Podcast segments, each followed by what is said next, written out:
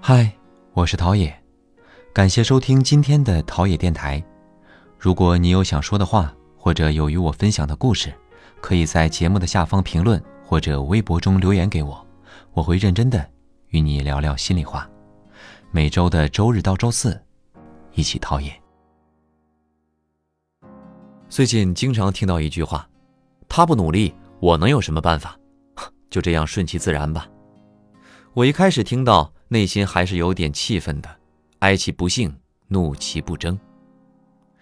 我一直对生活抱有乐观，再困难的事情，我也尽力发现有趣有利的一面，希望周围所有的人都可以开心快乐。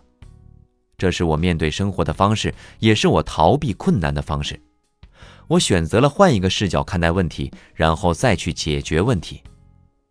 有这样一段话：要是人都有扭转乾坤之力，谁愿意顺其自然呢？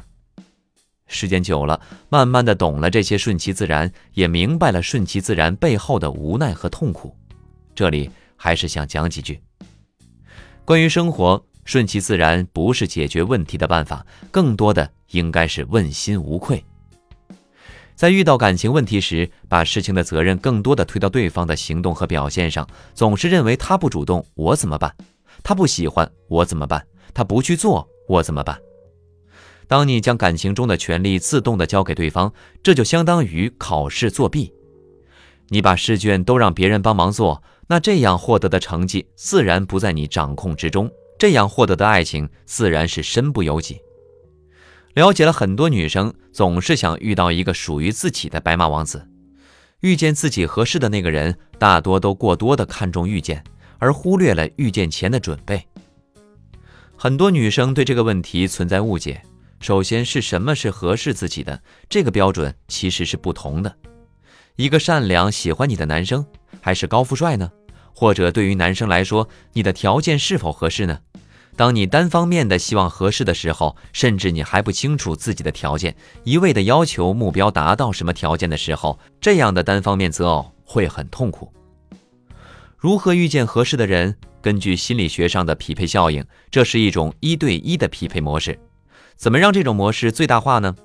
你首先要确定在你心中的适合究竟是什么，这个是怎么定义的？是根据你身边朋友的男朋友，还是你看过的言情小说，还是你自身的条件？很多人在找另一半的时候，往往出现了这样的问题，就是标准不断的变化，慢慢忽略了自己最初的诉求。等到相处一段时间之后，才发现一切都不是自己想要的。你必须清楚自己，然后才能去选择别人。检查自己的恋爱心理。有的一部分人因为自己的恋爱经验或者身边朋友的灌输，遇见一个男生就怀疑是渣男，任何一点不满意就怀疑不爱自己了。这样的一种处理方式，表面看来是作，内心深处其实是对自己的一种保守。这种过分的防御机制阻拦了感情的进展，并让感情像他所预期的那样朝坏的方向发展。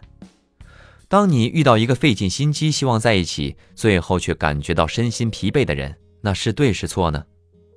当你在感情中将一切交给老天、交给缘分、交给命运的时候，这样的顺其自然会最终自食其果。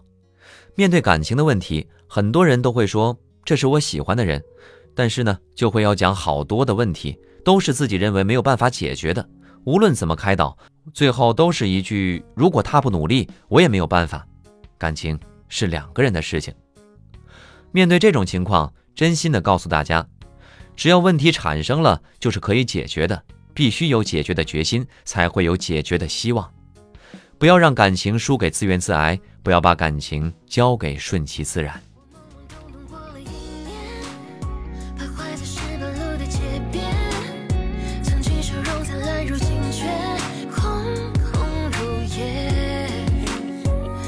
的星光都已陨灭得过且过是我如今速写